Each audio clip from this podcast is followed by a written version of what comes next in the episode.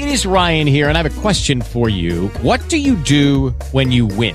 Like, are you a fist pumper? a woohooer, a hand clapper, a high fiver. I kind of like the high five, but if you want to hone in on those winning moves, check out Chumba Casino. At ChumbaCasino.com, choose from hundreds of social casino style games for your chance to redeem serious cash prizes. There are new game releases weekly, plus free daily bonuses. So don't wait. Start having the most fun ever at ChumbaCasino.com. No purchase necessary. BGW. Void were prohibited by law. See terms and conditions. 18 plus.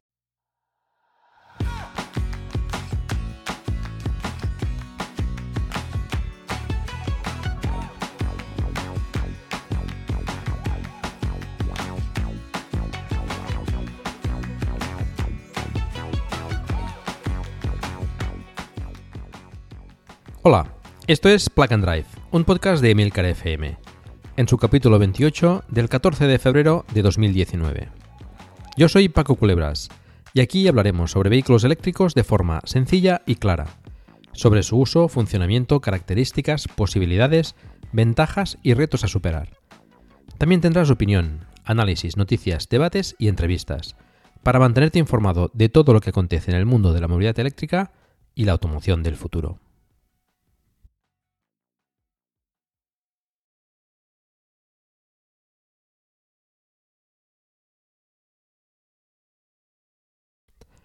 Este capítulo se publica el día 14 de febrero, día de San Valentín. Felicidades a todos los enamorados, por cierto. Pero se está grabando el día 13, Día Mundial de la Radio, y por consiguiente también del podcasting, que quizá queda un poco olvidado. Quiero aprovechar para agradecer desde aquí a todos los oyentes su apoyo, sin el cual no se harían podcasts, y a todas las personas que producen podcasts por su dedicación y por regalarnos tantas horas de entretenimiento, de conocimiento y de sus experiencias. Dicho esto, continuamos este capítulo como segunda parte del anterior, donde hablábamos sobre el proceso de comprar un, un vehículo eléctrico. Por cierto, en el pequeño estudio que os hice sobre los costes asociados al combustible, etc., a la hora de comparar un eléctrico con uno de combustión, algunos de vosotros me habéis comentado que no tuve en cuenta el coste del alquiler de la batería. Y tenéis toda la razón. En el ejemplo que expuse, al enfocarme en el Model 3, que será mi caso, no tuve en cuenta el alquiler de la batería. Pero lógicamente, si el vehículo eléctrico que se tiene en consideración ofrece esa modalidad, pues hay que tenerla en cuenta, por supuesto. Pero en ese caso, el coste de adquisición de un vehículo con batería en alquiler también es más económico. En todo caso, hay que tenerlo todo en cuenta. Actualmente, que yo sepa, Renault es la única que ofrece batería en alquiler. Y también lo ofrecerá Sono con su Sion a final de año. Bueno, vamos a comentar un poco las ayudas y los beneficios que nos aporta el vehículo eléctrico durante y después de su compra. En el vehículo eléctrico, el precio de adquisición es una de las desventajas más importantes respecto a los eh, homólogos de combustión.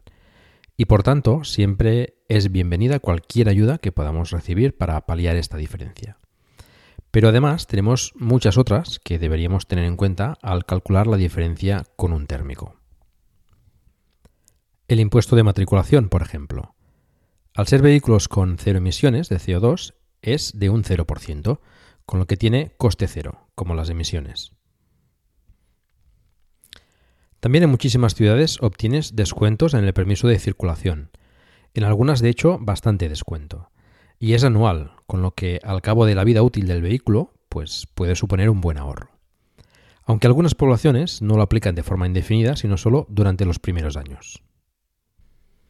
Puedes también aparcar gratuitamente en las zonas azules o verdes en multitud de poblaciones. Algunas con ciertos requisitos o limitación de tiempo, pero que vale la pena aprovecharlas. Otra ventaja es que puedes cargar en multitud de puntos de recarga repartidos por la geografía española e instalado por las administraciones. Quizás cambie en un futuro, pero en muchos de ellos, la mayoría, se puede hacer de momento gratuitamente lo que también puede ser un buen ahorro.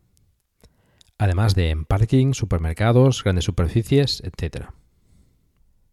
A la hora de circular, la DGT permite hacerlo por los carriles bus-BAO a los vehículos con la etiqueta de cero emisiones. Y por supuesto puedes circular por zonas restringidas a vehículos de combustión en episodios de contaminación o zonas que ya están directamente cerradas de forma continua para los vehículos de, combustión. Cuando toque pasar la ITV, también es más económica al no tener que realizar ninguna prueba de emisiones o de ruidos. No es que sea un gran ahorro, pero bueno, ahí está. En el caso de que tengas un híbrido enchufable, pues esto no se aplica, claro. En todo caso, no todas las ITV aplican este descuento. Debes informarte en las que tengas en tu zona. Pero las mayores ayudas son las que nos permiten bajar el precio de compra. Como supongo ya sabéis, a nivel nacional existe un plan de ayudas para la adquisición de vehículos eléctricos por parte del Estado. El ahora denominado Plan BEA, por vehículos con energías alternativas. En 2019 se prevé que tengan un presupuesto de unos 55 millones de euros y en este caso será gestionado por cada comunidad autónoma. Ha habido cierta controversia con la inclusión o no en estas ayudas de los vehículos impulsados por gas y parece que finalmente pues serán incluidos, cosa que no me parece correcta porque también generan emisiones. Pero bueno, esto es otra guerra. No se conocen todavía los detalles exactos, pero se esperaba que estuviese a punto de salir. De hecho, ya hace algún tiempo que está a punto de salir. Pero sin la aprobación de los presupuestos en el Congreso hoy, veremos si no se retrasa aún más la activación de este plan BEA para el 2019. Estaremos atentos. En todo caso, también existen ayudas en algunas poblaciones y comunidades autónomas para la adquisición de vehículos eléctricos y la instalación de puntos de recarga con lo que os recomiendo consultéis en vuestros ayuntamientos y sedes de vuestra comunidad autónoma la existencia de estas ayudas porque muchas veces se desconocen y finalizan además sin hacerse buen uso de ellas. Yo voy a nombraros las ayudas y beneficios para los vehículos eléctricos en cada comunidad autónoma de los que tengo constancia. He intentado hacer una recuperación exhaustiva, pero puede ser que me haya dejado alguno o que incluso cuando escuchéis este capítulo alguna ayuda ya no esté disponible. Insisto que cuando decidáis adquirir un vehículo eléctrico, consultéis al ayuntamiento y a las sedes regionales, provinciales y autonómicas por la existencia de estas ayudas o de otras. Empezamos por orden alfabético para que no se enfade nadie. En Andalucía tienes el impuesto de circulación bonificado hasta un 75% y con carácter indefinido dependiendo del municipio. En algunas poblaciones tienes también el aparcamiento gratuito en las zonas azules por un tiempo limitado. Aragón. En Aragón tienes el impuesto de circulación bonificado hasta un 75%. Asturias. Impuesto de circulación bonificado hasta un 75% indefinido o con límite de años dependiendo de la población. En Baleares tienes el impuesto de circulación bonificado hasta un 75% dependiendo de la población y aparcamiento gratuito en zonas hora y aparcamientos municipales en algunas poblaciones con etiqueta cero emisiones o el distintivo MELIP. En Canarias tienes el impuesto de circulación bonificado hasta un 75% con limitación de años en algunas poblaciones. Existe una propuesta del gobierno canario de aplicar una exención del IGIC, que vendría a ser el, IVA en las Islas Canarias, para los vehículos eléctricos. Esta exención todavía no es efectiva y vale la pena estar pendiente de este tema para los interesados en, la compra de un vehículo eléctrico en las islas. Cantabria. En Cantabria eh, tienes el impuesto de circulación bonificado hasta un 75% en algunas poblaciones y el aparcamiento gratuito en algunas poblaciones para vehículos con etiqueta cero emisiones. También se ha anunciado un plan estratégico de movilidad eléctrica que contempla ayudas a la adquisición de vehículos eficientes durante 2019 y 2020 con una partida de 500.000 euros aparte de otras actuaciones como la instalación de puntos de recarga. En Castilla-La Mancha tienes el impuesto de circulación bonificado hasta un 75% en algunas poblaciones. Y, ojo, tienes eh, desde julio de 2018 una subvención de hasta 8.000 euros para coches eléctricos puros y de 3.000 euros para híbridos con una dotación total de 400.000 euros que está a disposición de los ayuntamientos de esta comunidad autónoma. Así que si quieres comprarte un vehículo eléctrico en Castilla-La Mancha, infórmate bien en tu ayuntamiento. En Castilla y León eh, tienes el impuesto de circulación bonificado hasta un 75% en algunas poblaciones. También el aparcamiento gratuito en algunos municipios para vehículos con etiqueta cero emisiones.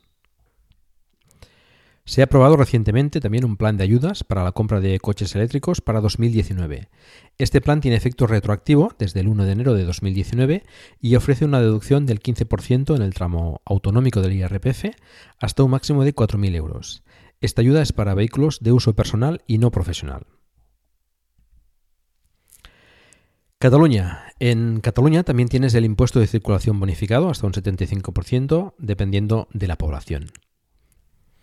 Tienes también aparcamiento gratuito en zonas reguladas azules y verdes en algunos municipios, por ejemplo en Barcelona, en Girona, en Tarragona y otros con la etiqueta cero o la tarjeta propia de la población en cuestión. Esto tenéis que mirarlo en cada caso en cada municipio. Con la etiqueta cero emisiones puedes circular por el carril Busbao en la C58 y puedes acceder también en Barcelona los días que se apliquen restricciones medioambientales con la etiqueta cero. Los peajes de las autopistas de la Generalitat son gratuitos los días laborables para los vehículos con etiqueta cero y un 30% de descuento para los que tienen la etiqueta eco. Para ello tienes que darte de alta en el portal EcoViat con tu, con tu sistema VIAT. Ceuta. En Ceuta no he encontrado ninguna ayuda en esta ciudad autónoma, pero sí algunas propuestas para hacer algo parecido a lo que se está haciendo en Melilla que después comentaremos. Extremadura. Desgraciadamente no me consta ninguna bonificación en el impuesto de circulación en esta comunidad, en ningún municipio, pero la Junta de Extremadura ha presentado en noviembre del año pasado un proyecto para incentivar la compra de vehículos eléctricos y la instalación de puntos de recarga. Para estos incentivos, que yo sepa, no están todavía efectivos, aunque eh, habrá que estar pendiente para este 2019.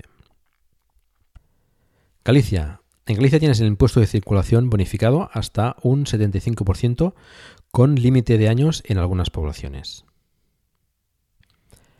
Madrid.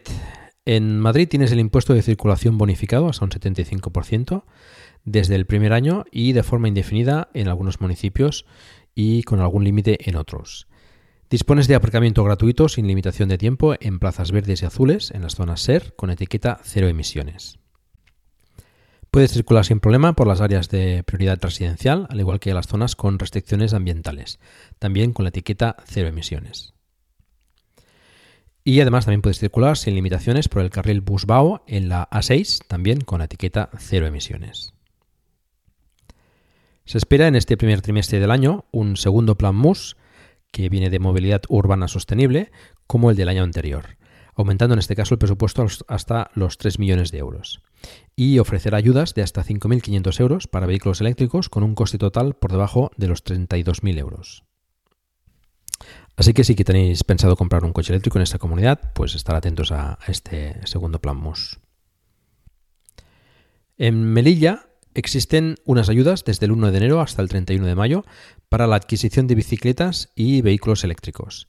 Desde 300 euros para las bicicletas hasta los 1.000 euros o un 25% del coste total para los coches, pasando por los 500 euros eh, de las motos o un 25% también del coste total.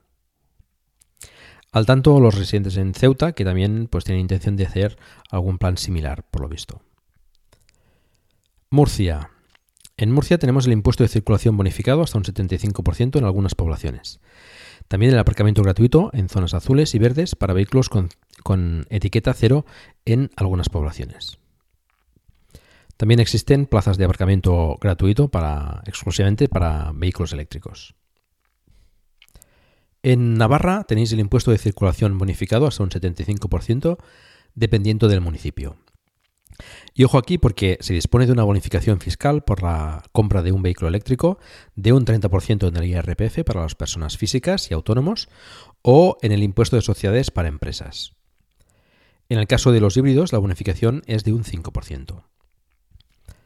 La base de deducción no podrá superar los 32.000 euros para turismos, pudiendo deducirse un total máximo de 9.600 euros.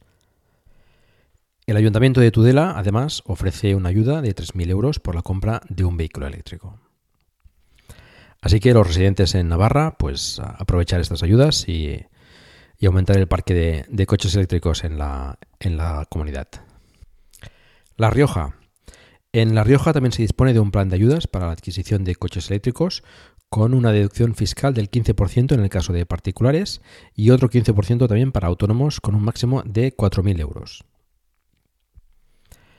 En la comunidad valenciana tenemos el impuesto de circulación bonificado hasta un 75% dependiendo de la población. País Vasco. En el País Vasco tenemos el impuesto de circulación bonificado hasta un 75% dependiendo de la población. En algunos casos indefinido y en otros con límite de años.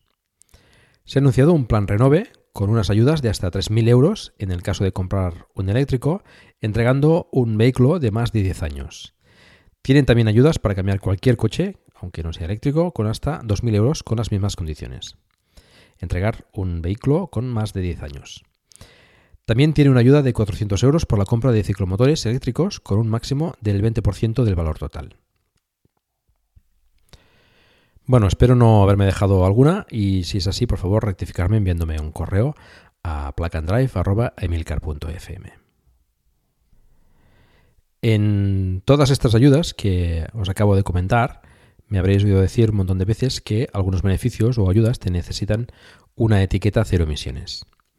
¿Qué es esto? Bueno, ya sabréis que la DGT emite una serie de etiquetas con la clasificación ecológica de cada vehículo, dividida en cuatro tipos. Eh, cero emisiones, etiqueta eco, categoría C y categoría B, que en este orden son de más a menos ecológicas. Según la DGT, la etiqueta cero emisiones, que es de color azul, es para ciclomotores, triciclos, cuadriciclos y motocicletas, turismos, furgonetas ligeras, vehículos de más de 8 plazas y vehículos de transportes de mercancías clasificados en el registro de vehículos de la DGT como vehículos eléctricos de batería BEV, vehículo eléctrico de autonomía extendida REEV, vehículo eléctrico híbrido enchufable PHEV, FIP, con una autonomía mínima de 40 km o vehículos de pila de combustible. La etiqueta eco, de color azul y verde, es para los turismos, furgonetas ligeras, vehículos de más de 8 plazas y vehículos de transporte de mercancías clasificados en el registro de vehículos como vehículos híbridos enchufables con autonomía inferior a 40 km. Vehículos híbridos no enchufables, HEV, vehículos propulsados por gas natural, vehículos propulsados por eh, GNC y GNL, o gas licuado del petróleo, GLP. En todo caso, los vehículos de la, de la categoría Eco deberían cumplir adicionalmente los criterios de la etiqueta C. Y ya que estamos puestos, también os explico estas otras dos etiquetas. La etiqueta de categoría C, de color verde, es para turismos y furgonetas ligeras de gasolina matriculadas a partir de enero de 2006 y diésel a partir de 2014 vehículos de más de 8 plazas y de transporte de mercancías, tanto de gasolina como de diésel, matriculados a partir de 2014. Por tanto, los de gasolina deben cumplir la norma Euro 4, 5 y 6 y en diésel la Euro 6. La etiqueta de categoría B, de color amarillo, es para turismos y furgonetas ligeras de gasolina, matriculadas a partir de enero del año 2000 y de diésel a partir de enero de 2006. Vehículos de más de 8 plazas y de transporte de mercancías, tanto de gasolina como de diésel, matriculados a partir de 2005. Por tanto, los de gasolina deben cumplir la norma Euro 3 y en diésel la Euro 4 y 5. La etiqueta que te corresponda deberías recibirla con tu vehículo junto al permiso de circulación cuando se matricula. Se recomienda Lucky Land Casino asking people what's the weirdest place you've gotten lucky? Lucky? In line at the deli, I guess. Aha, in my dentist's office. More than once, actually. Do I have to say? Yes, you do. In the car before my kids' PTA meeting. Really? Yes. Excuse me, what's the weirdest place you've gotten lucky? I never win and tell. Well, there you have it. You can get lucky anywhere playing at LuckyLandSlots.com. Play for free right now. Are you feeling lucky? No purchase necessary. Void where prohibited by law. 18 plus. Terms and conditions apply. See website for details. It is Ryan here, and I have a question for you. What do you do when you win? Like, are you a fist pumper? a woohooer, a hand clapper, a high fiver. I kind of like the high five, but if you want to hone in on those winning moves, check out Chumba Casino. At ChumbaCasino.com, choose from hundreds of social casino style games for your chance to redeem serious cash prizes. There are new game releases weekly, plus free daily bonuses. So don't wait. Start having the most fun ever at ChumbaCasino.com. No purchase necessary. BGW. Void were prohibited by law. See terms and conditions. 18 plus. ponerla en la esquina inferior derecha del parabrisas para que sea visible pero que entorpezca lo mínimo posible la visión del conductor. Por cierto, si no tienes la etiqueta, puedes adquirirla en algunas oficinas de correos abonando 5 euros y presentando el permiso de circulación del vehículo. En fin, en el caso de los vehículos eléctricos y los híbridos enchufables, ya tengas la etiqueta cero eh, o la etiqueta eco, es muy conveniente tenerla y ponerla en el parabrisas, ya que como habéis visto os da acceso a, diferentes ayudas y, beneficios para, vuestro vehículo. Bueno, una vez habéis comprado vuestro vehículo eléctrico, tenéis que mirar las posibilidades de recarga en vuestro entorno, en los cargadores públicos o privados que tengáis a vuestra disposición. Bueno, una vez habéis comprado vuestro vehículo eléctrico, pues tenéis que mirar las posibilidades de recarga en vuestro entorno, en los cargadores públicos o privados que tengáis a, vuestra disposición. Y para acceder a esos puntos, normalmente suele ser necesario una tarjeta que emite el ayuntamiento o la administración que, ha instalado ese punto.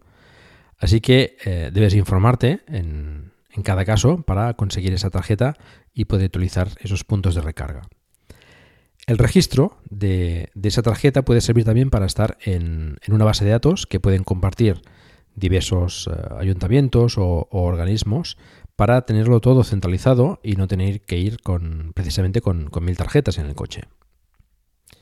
En ocasiones puede integrarse además esa tarjeta en plataformas de, los sistemas de aparcamiento, en el caso de que sea gratuito en tu ciudad, para permitirte pues, aparcar gratuitamente en esas zonas eh, verdes y azules con, la matrícula de, tu vehículo.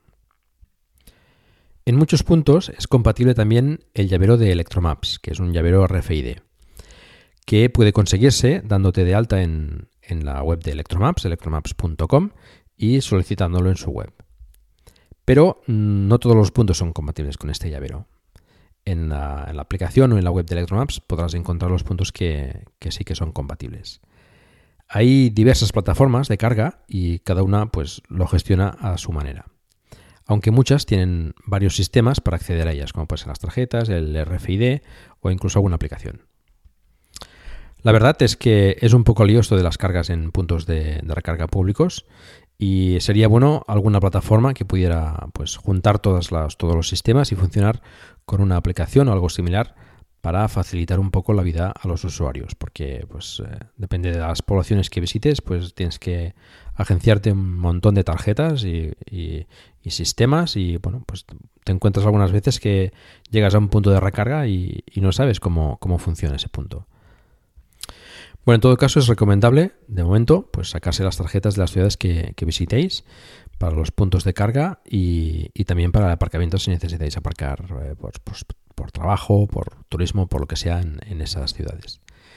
Y también pues es muy recomendable el llavero de Electromaps. A nivel europeo también existe la tarjeta de ChargeMap, también en España, y también Electromaps también tiene puntos en Europa. Mm, bueno, son un poco complementarias las dos para hacer esto mismo, para activar los puntos de, recarga. En ChargeMap están trabajando para que desde la app también puedas activar los puntos que, sean compatibles.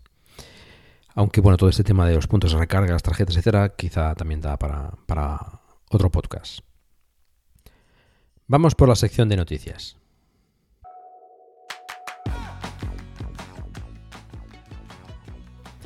BID, marca china de vehículos eléctricos, presentó la semana pasada en Murcia los nuevos vehículos industriales eléctricos que traerá España. El camión eléctrico T6, un tractor eléctrico Q1M Yard Tractor y la furgoneta eléctrica T3. Opciones interesantes para el mercado industrial que tendrá más opciones en un futuro para, acceder también a lugares en las ciudades con restricciones medioambientales. Ya comentamos en algún capítulo anterior la propuesta que tenía el gobierno balear para prohibir los coches diésel y gasolina en las islas. Pues bien, ayer aprobó esta medida que, entre otras cuestiones relacionadas con el cambio climático, prohíbe la venta de vehículos diésel en las islas a partir de 2025 y del resto de térmicos en 2035, incluidas las motos. Los vehículos matriculados en las islas hasta esa fecha podrán circular hasta su vida útil, al igual que venderlos de segunda mano sin ningún problema. Pero el acceso a las islas en vehículo para turistas estará prohibido a partir de 2025 para los diésel y en 2035 para el resto de térmicos. Esta medida va acompañada de otras para conseguir la reducción de emisiones con las centrales térmicas e ir sustituyéndolas por energías renovables. Y además eh, obligar a las compañías de alquiler a sustituir los coches de combustión por eléctricos. La medida desgraciadamente ha sido denunciada por la Asociación de Fabricantes de Coches y Camiones, ANFAC, ante la Comisión Europea, alegando que es una medida regresiva y que vulnera la libre circulación de personas, con lo que veremos cómo, cómo acaba. El cambio climático es, a estas alturas, me parece evidente. Y la postura del gobierno balear, al que afectaría en gran medida un empeoramiento del cambio climático por su situación como islas en medio del Mediterráneo, ha decidido que, no podemos esconder la cabeza debajo de la tierra y esperar a que pase. Hay que actuar ya, y con las tecnologías actuales es posible, ya que además en una isla la autonomía de los vehículos eléctricos no es ningún problema. Además, ha estado instalando numerosos puntos de recarga, tiene cerca de 300 y tiene intención de instalar bastantes más. Creo que todos deberíamos tener conciencia del problema que se nos viene encima, sobre todo para las siguientes generaciones, y actuar de verdad para, no sé si solucionarlo, pero al menos detenerlo en la medida de lo posible, si es que estamos a tiempo. Así que felicidades al gobierno balear y esperemos que mm, podamos ver medidas de este tipo pues eh, pronto en, otras, eh, en otras zonas. Y de nuevo tenemos que hablar de Tesla, ya que bueno, hay novedades importantes. Han empezado a llegar los Model 3 a Europa y de hecho se han realizado ya las primeras entregas en Barcelona y Madrid. Parece además que han conseguido llegar a un ritmo de fabricación de 8.000 unidades semanales. De hecho, se estima que pueden llegar a Europa alrededor de 3.000 unidades a la semana en, en barco. Esa es la buena noticia. La mala es que, como sabéis, la carga del Model 3 es con conector CCS y Tesla debía actualizar los superchargers con este nuevo conector en toda Europa, previsiblemente antes de las entregas. Y esto pues no ha sido así. A estas alturas hay muy poco más del 50% de superchargers adaptados y no todos los puestos de cada, de cada supercharger, sino algunos puestos, eh, en algunos la mitad, en algunos eh, menos, con lo que la planificación de Tesla en este aspecto ha sido pues claramente insuficiente. No es aceptable que propietarios reciban el coche sin poder llegar a sus destinos porque la red de superchargers no está del todo adaptada. La parte positiva es que, bueno, llevan un buen ritmo de adaptación y parece que no se demorará demasiado hasta que estén todos adaptados. Esperemos que al menos Tesla pueda cumplir con eso.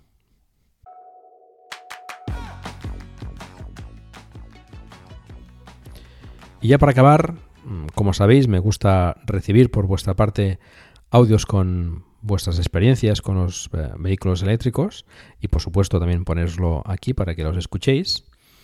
Y Lars Hoffman de Tesla para Todos, canal de YouTube acerca de lo que se mueve en Tesla y que os recomiendo de nuevo, me ha enviado un audio sobre su BMW i3 que, bueno, estoy seguro que os gustará.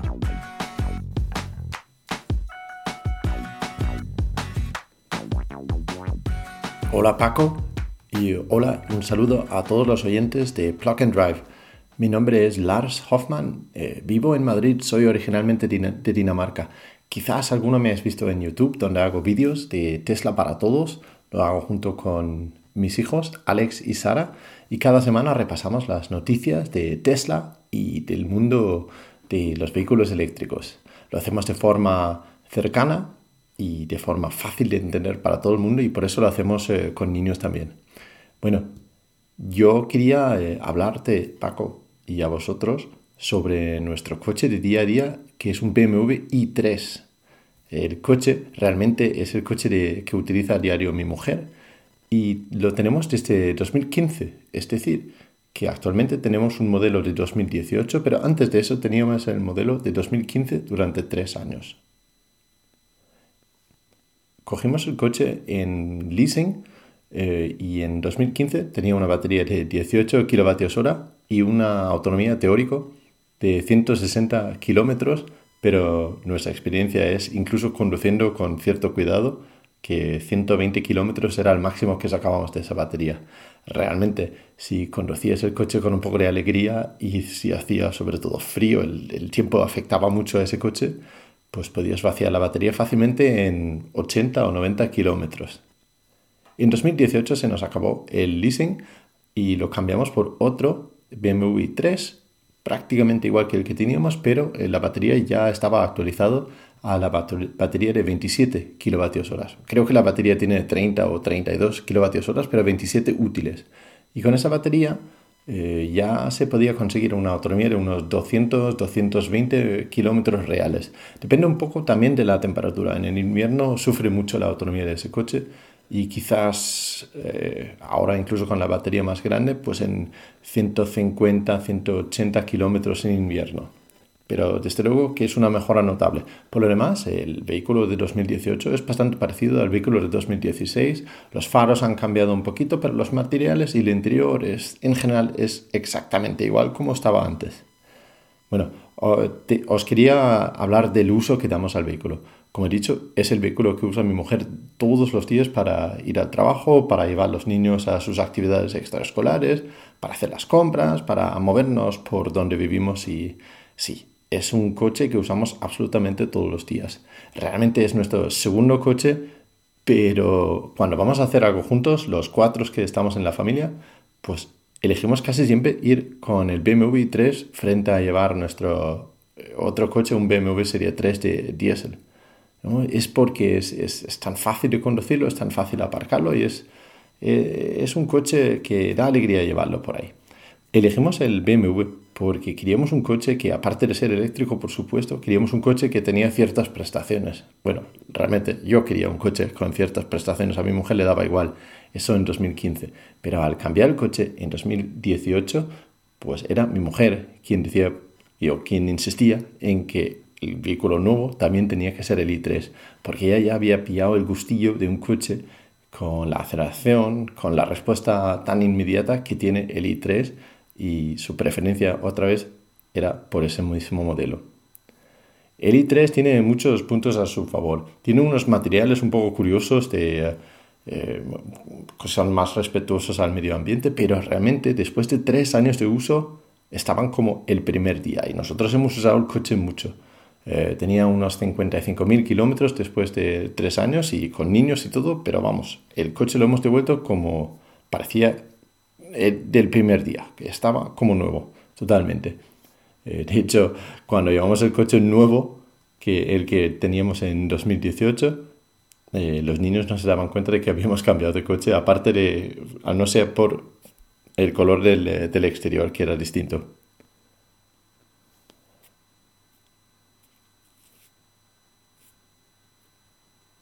El coche que tenemos es la versión básica, no tiene ni un solo extra.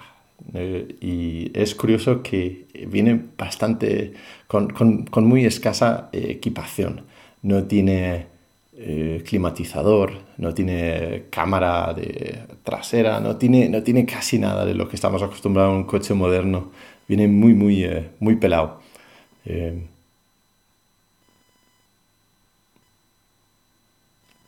También se podría decir que un problema que tiene el coche son las puertas que tiene. Eh, si conocéis el i3, las puertas delante se abren normal y las puertas detrás se abren en sentido contrario, lo que llaman eh, puertas suicidas. Y al principio lo venden como algo que da mejor acceso al habitáculo al no tener un pilar en medio. Pero realmente cuando estás eh, aparcado, por ejemplo, en batería, es casi imposible entrar en el coche en las plazas traseras porque al abrir las traseras y las delanteras delante, pues no deja al pasajero eh, entrar o pasar por ahí. Y tiene otros problemas, por ejemplo, el que está sentado delante tiene que abrir y cerrar la puerta para el que está atrás y no puedes abrir la puerta si tienes el cinturón de seguridad puesto y otras muchas cositas que al final resulta que las puertas esas tan curiosas que tienen quedan muy bien en, eh, en las fotos de prensa, pero en la vida real son muy poco prácticos el maletero del coche también es, es muy pequeño. Nos cabe en cinco bolsas de compra y nada más. Creo que ahí detrás se lleva eh, la batería, si no me equivoco, y eso eleva mucho el suelo del, eh, eh, del maletero y da muy poco espacio para cosas adicionales. Tiene un pequeño maletero delante, pero es tan pequeño que solamente cabe el, el cargador del coche si lo vamos a, a llevar por ahí. Hablando de cargar el coche, nosotros tenemos ese coche desde, bueno, desde 2015, contando las dos versiones, Y hemos cargado ese coche siempre, siempre en casa y siempre en un enchufe normal, un suco de toda la vida. Y básicamente, cuando teníamos el de 2015, lo enchufábamos por la noche y el día siguiente estaba lleno. Y lo enchufábamos casi, casi todas las noches. Por lo tanto, ha tenido un ciclo de carga y descarga muy fuerte las baterías de ese coche.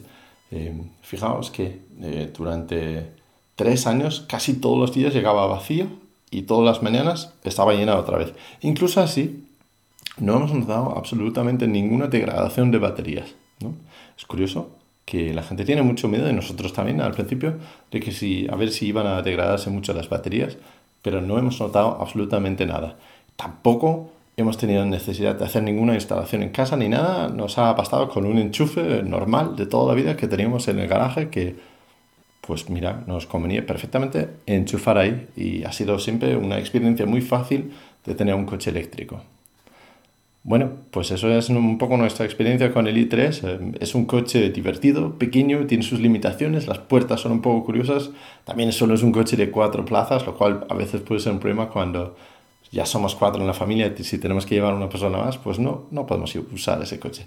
Así que tiene sus limitaciones, tiene muy poca autonomía también, sobre todo en las versiones anteriores, pero aparte de eso, ha sido un coche que hemos disfrutado mucho y estamos disfrutando y sí que nos escucha el coche y no es el coche que usamos pues en el día a día.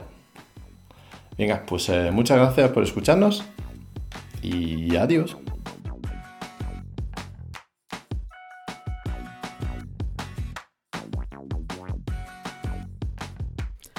Muchas gracias, Lars, por compartir tus impresiones sobre vuestro i3 con, con todos nosotros. Bueno, nos vamos despidiendo. Recordar que tenemos un grupo de Telegram donde charlamos sobre el vehículo eléctrico y en el que estáis invitados, por supuesto, a, uniros y participar. Hemos llegado ya a los 365 miembros. Cada día pues, eh, se, va, se va aumentando esa cifra. Encontrarás el enlace en la página del programa que más tarde os comento. Igual que Lars, si disfrutas de un vehículo eléctrico o pruebas un eléctrico pues me gustaría mucho que nos enviases un audio con tus impresiones y experiencias para compartirlas con, con todos. Y esto es todo. Muchas gracias por el tiempo que habéis dedicado a escucharme. Os recuerdo que hagáis difusión del vehículo eléctrico en la medida de vuestras posibilidades, por ejemplo, recomendando este podcast o haciendo una reseña en iTunes. Espero también vuestros comentarios en emilcar.fm barra se escribe plug and drive, donde también podréis encontrar los medios de contacto conmigo y conocer los otros podcasts de la red. Un saludo y hasta pronto.